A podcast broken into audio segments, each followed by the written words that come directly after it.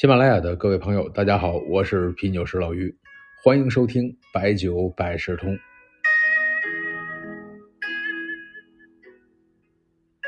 在古代啊，大户人家过年的时候都会有一些消遣的活动啊，吃酒啊，看戏，下围棋。在《红楼梦》中写贾府过年那是大事儿，迎来送往。王夫人和凤姐儿，哎，这天天的请人是吃年酒。宝玉、宝钗、黛玉啊，他们这辈儿啊，就是在围棋啊、摸牌。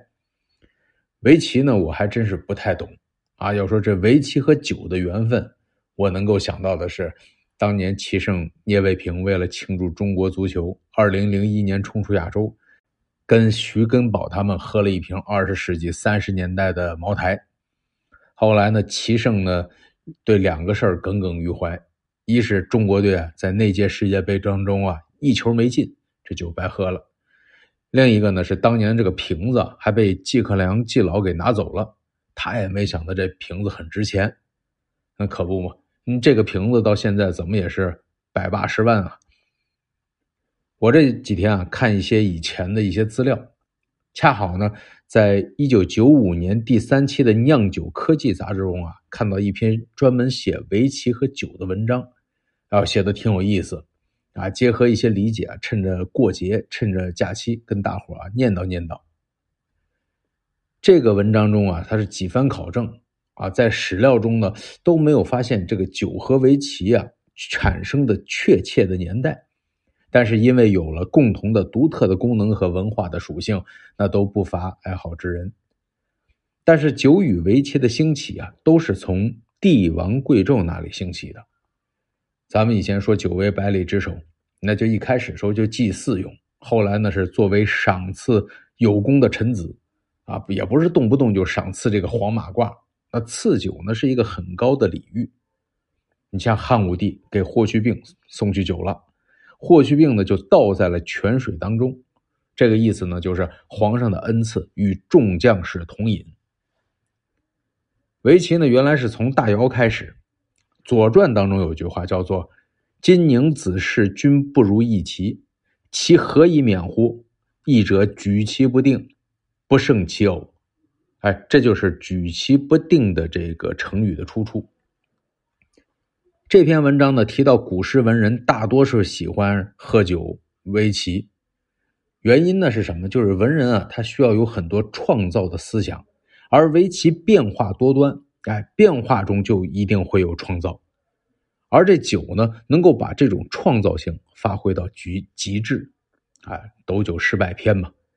那苏轼也说：“灯花零落酒花浓，妙语一时飞动。”醉酒一棋，经常会有灵感。那个时候呢，皇帝也有很多喜欢下棋的、饮酒的。您比如说，晋武帝、宋文帝、梁武帝，那都是善饮能弈。特别是唐明皇，那就唐玄宗啊，不但精通音律，而且呢喜欢下棋。有人说他为什么喜欢宠爱这个杨贵妃啊？后宫佳丽三千，三千宠爱在一身，那就是因为杨贵妃有三个特点啊。第一，当然是貌美。第二呢，懂乐理；第三呢，就是下棋和喝酒都会。那下棋有多好呢？他不是说他下的有多好啊，你就听一个小事儿就觉得，哎，这个杨贵妃很懂事儿。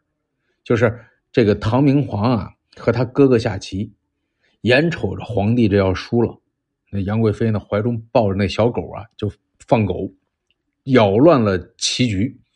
史书上的记载是：局子乱，上大悦。你看那个唐明皇高兴了，你看这小狗给踢了，这这就和棋了。你看啊，这杨贵妃是又懂下棋，又这么察言观色，你是能不宠爱吗？有了帝王的表率，那在世俗当中，棋酒一度也是被酷爱。但是呢，呃，几家欢喜几家愁啊。那比较倒霉，像李远啊，唐代的李远，本来呢，杭州刺史有个缺，杭州呢是鱼米之乡啊。那绝对是肥缺啊，准备让李远去，结果呢，唐宣宗呢说这李远有两句诗：“青山不厌千杯酒，白日长啸一局棋。”这每天都干什么呀？这这人不能用。所以呢，很多文人在面上都不敢说自己会下棋。你看白居易就说了，对下棋是一无所晓，但是给他弟弟的家信里写：“弄权难见坐，待月东庭宿。兴发饮数杯，闷来棋一局。”你看暴露了吧？苏轼也说自己不会下棋，但是写的那个《阮郎归》写的：“碧纱窗下水沉烟，棋声惊昼眠。”你不下棋还这么大瘾，在旁边看着。那很难相信他不会下棋啊！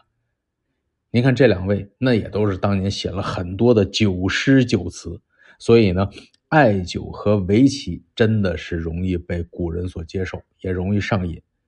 那关羽刮骨疗毒，那那边不也是边下棋边喝酒，公饮酒食肉，谈笑一棋，全无痛苦之色。酒与围棋，那都是兴趣文化的品类。寄托身心之意境。唐代诗人许浑有首诗，叫做“小饮溪亭为客开，翠萝深处遍苍苔。林间扫石安棋局，檐下分泉第九杯。”